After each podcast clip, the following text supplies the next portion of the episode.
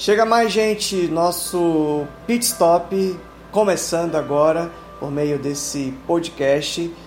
Tem sido uma ótima ferramenta mandar para os seus amigos, mandar para o pessoal dos seus contatos aí no WhatsApp, sua família.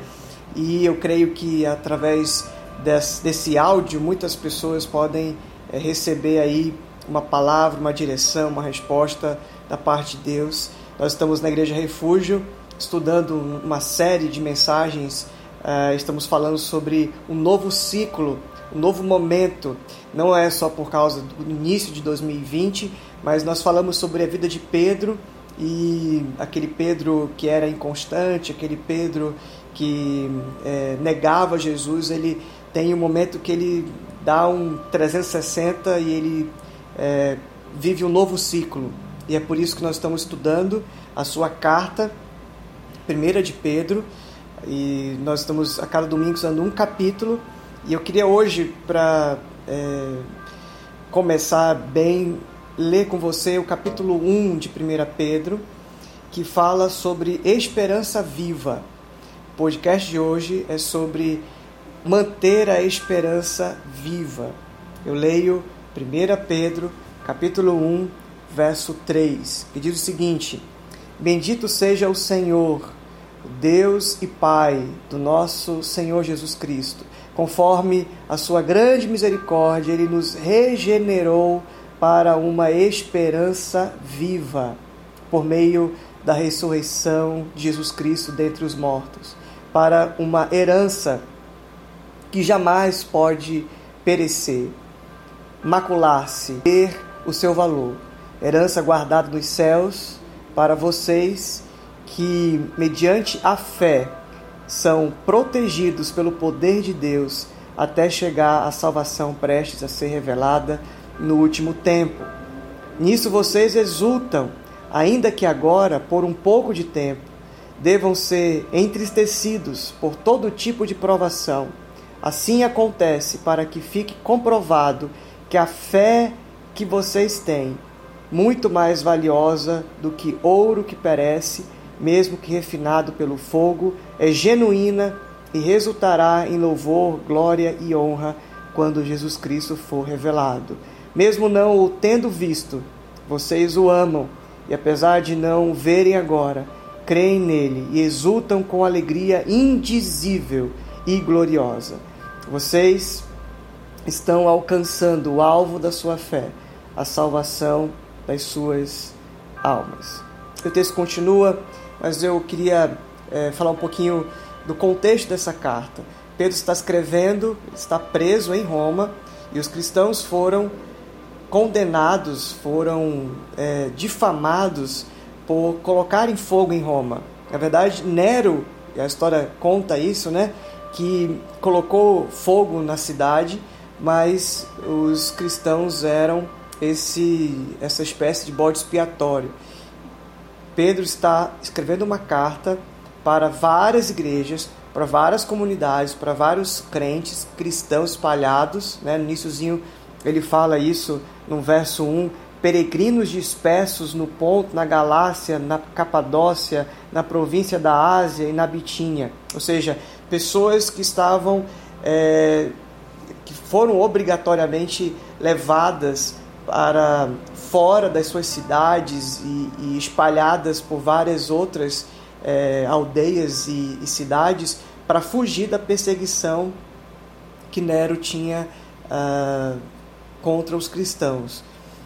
E aqui uh, a realidade é muito dura, uma realidade que eles eram presos, eram açoitados, e a história conta, inclusive, que eles eram é, massacrados, alguns foram queimados, eram tochas vivas, jogado para animais, eram é, cristãos que tinham que negar a fé para continuar vivos. E aí Pedro está escrevendo uma carta dizendo que eles estão enfrentando essas provações, mas isso é para uh, ah, que eles continuem, que eles mantenham essa esperança viva. É muito louco porque o Pedro ele é, tinha todos os motivos para trazer aquele velho Pedro de antes e, à tona e dizer vamos lutar, né? Ele que puxa a espada e corta a orelha do soldado lá, né? Vamos é, fazer uma revolução. Nero está correndo atrás da gente, a gente vai é, fazer um barulho maior ainda. Mas não, ele foi pacificado. Pedro foi restaurado, por isso que a gente chamou a série de Novo Ciclo. E ele agora, em vez de colocar mais lenha na fogueira, ele está dizendo: mantenham a esperança viva, mesmo mediante a, a todo esse é, momento caótico. Né? Pedro sabia que eles estavam sendo perseguidos, porque Jesus havia dito: se me odiaram, vão odiar vocês também.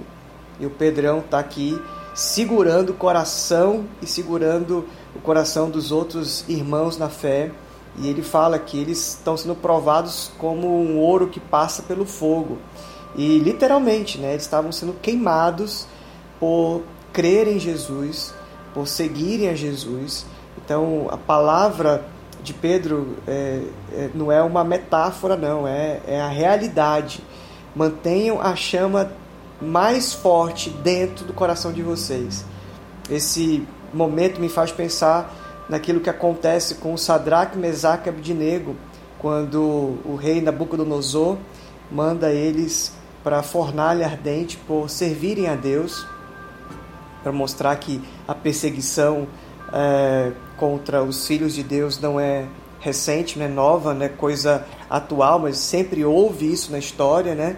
E ali no livro de Daniel mostra que eles foram jogados, esses três amigos de Daniel foram jogados na fornalha ardente, que ela tinha sido até atiçada várias vezes, três vezes, quatro vezes mais. E a Bíblia fala que eles, depois de um tempo, é, o próprio rei identificou que não tinham três homens somente, mas tinha um quarto homem na fornalha e eles foram é, chamados para fora, eles saíram intactos, como se nada tivesse acontecido. E eu fico pensando que essa prova de fogo, essa realidade que Pedro está é, encorajando e fortalecendo os irmãos, se repete porque é, sempre que a gente faz a vontade de Deus, sempre que nós que vivemos nesse mundo, por isso que ele chama os seus irmãos aqui de peregrinos, né, de forasteiros, é, eles tinham essa é, essa ideia de que eles eram estrangeiros, peregrinos pelo mundo, como diz o capítulo 2, verso 11. Então, é claro que no mundo, o, o mundo seria hostil. A nossa presença no mundo traz uh, um estranhamento e então uh, nós somos de vez em quando uh, levados à fornalha. E a palavra que eu quero deixar para você é que se o seu coração queimar mais forte por Jesus, o fogo que está fora não te queima. É, é a explicação, porque o fogo lá da fornalha ardente não queima Sadraque, Mesaque e Abdinego, porque o coração deles queimava muito mais forte por Deus e assim o fogo estava fora, não fez sequer cócegas neles. A Bíblia fala que eles é, saíram e aqueles que denunciaram, aqueles que tramaram contra eles foram jogados depois na fornalha e depois todo mundo ficou sabendo que o Deus de Sadraque, Mesaque e Abdinego era o único Deus verdadeiro, porque ele livrou eles na fornalha. Né? É um Deus que nos dá esperança. É o Pedro falando aqui: mantenham a esperança.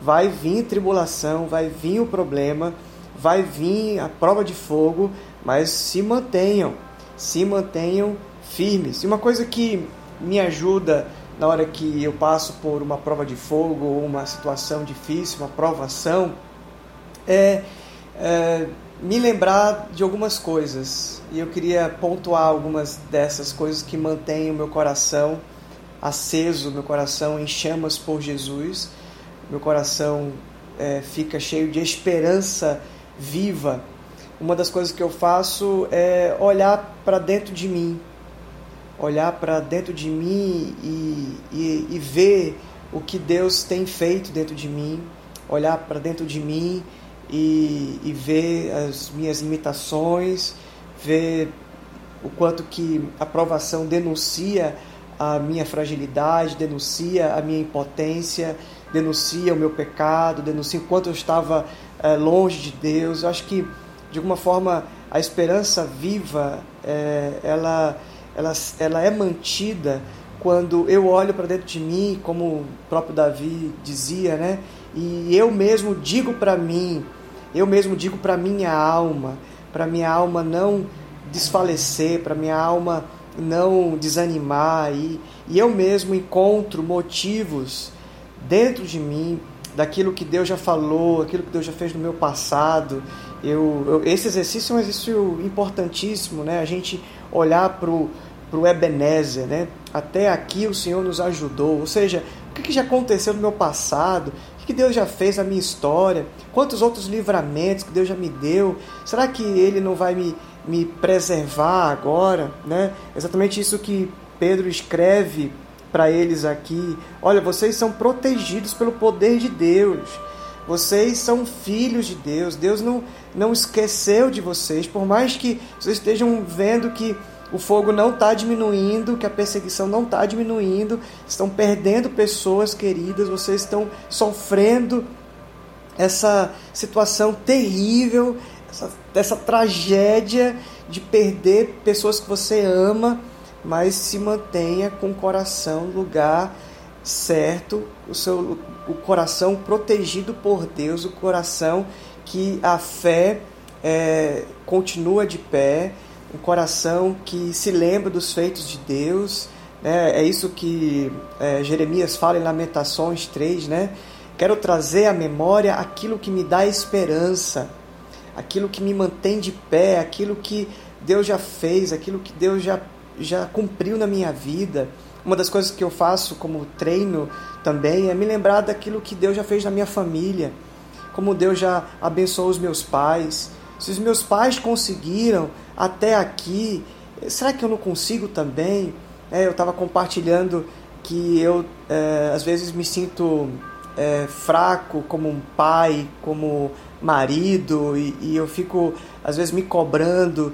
E eu lembro que existem outras pessoas que têm suas lutas, têm suas dificuldades, têm suas situações, né? pai que, que tem que acordar cedo para trabalhar no pesado e pega ônibus e, e dá duro e, e, e, e tem às vezes mais um emprego e luta para manter a, a, sua família, para é, guardar ali o, seu, o seu salário para para comprar o alimento. Eu fico pensando na luta de algumas pessoas, pessoas que enfrentam câncer, pessoas que estão, até é, pessoas que eu tenho contato Agora mesmo penso nelas, enquanto que elas estão ali lutando, se submetendo à quimioterapia, é, lutas terríveis, e isso me ajuda.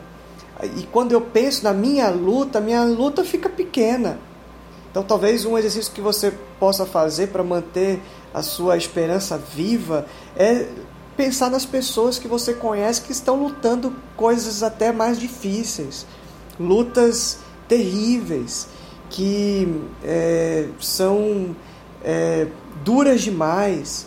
Né? Então, mantenha o seu coração, a, a, essa chama, crendo, crendo que Deus tem é, coisas incríveis para fazer, Ele vai reverter a situação, Ele vai te dar a condição, o escape, a saída, a resposta, a força necessária ou, se for o caso, o consolo necessário, ele vai sustentar você, ele vai ajudar você nesse momento da tribulação, nesse momento da provação. O Pedro, no capítulo 2, ele, ele fala para o pro, pro povo né, que estava sendo perseguido. Vocês são a geração eleita, o sacerdócio real, a nação santa, povo exclusivo de Deus para anunciar as grandezas daquele que os chamou das trevas para a sua maravilhosa luz. Ou seja, foquem nisso. Foquem em ser o que Deus diz que vocês são. Não foque na sua dor. Toda vez que você foca em algo, aquilo cresce.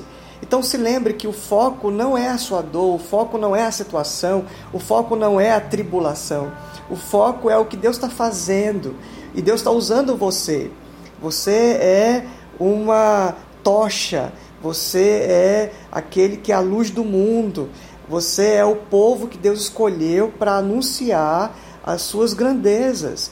Daquele que tirou vocês das trevas para a sua maravilhosa luz. Deus te deu a salvação, Deus te deu o Espírito, Deus te deu perdão, então não te falta mais nada.